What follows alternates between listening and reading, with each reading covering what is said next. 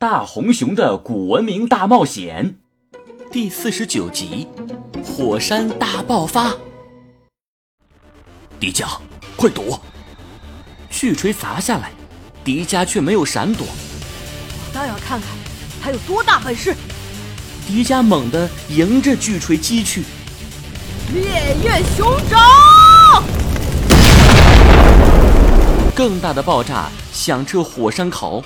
震得四处的原始森林中飞出了许多始祖鸟和翼龙，火山也被这股震动引发的更加剧烈，随时都有爆发的危险。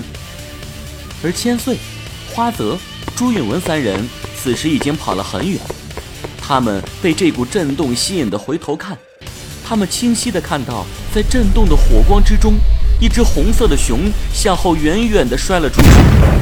是大红熊千岁想要挣脱花泽的手，回去帮助迪迦。我的姑奶奶，你看到火山口的岩浆都在往外冒了，火山一喷发，我们谁都活不成。可是迪迦他……千岁，花泽说的对，我们即便回去也帮不了迪迦，恐怕还得给他添麻烦。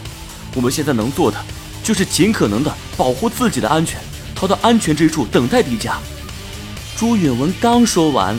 火山口就喷出了一道岩浆，岩浆伴随着浓烟飞上天空，石块像是陨石一样向着四处落下去，落在了原始森林里，瞬间便点燃了一片又一片的火海。妈妈呀，火山爆发了，我们好倒霉呀！快跑啊！迪迦此时。刚从嗡嗡的震荡中清醒过来，岩浆已经漫过火山口，正在缓缓地向下流淌。而疯牛夫人此时和他之间已经被一道岩浆河阻拦了。迪迦，你不能再战斗了。疯牛夫人喝下那管药剂之后，她的能力、体力都提升了不止二十倍，已经远超了我们。更何况，我们的能量不够了。必须在能量耗尽之前离开这里。可是大红熊，我们如果逃跑，岂不就等于失败了？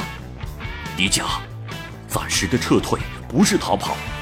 等我们提升了自己的能力，再来对付疯牛夫人也不迟。你不能被怒气冲昏头脑，别忘了千岁、花泽和朱允文正在危险之中。如果他们没有跑过火山岩浆，肯定活不成的。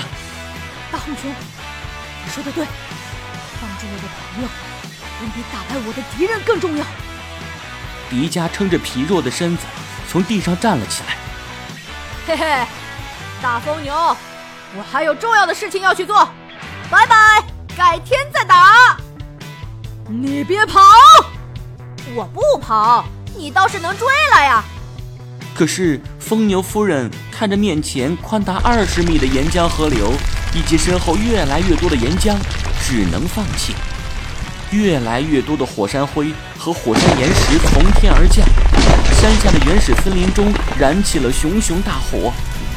山下的恐龙显然也被吓住了，全都疯狂地逃跑。迪迦一边跑一边寻找着千岁花泽和朱允文，终于他看到了，在一块被岩浆包围的巨石上，站着紧张的千岁和朱允文。他们被灼热的岩浆熏得头发似乎都要烧着了。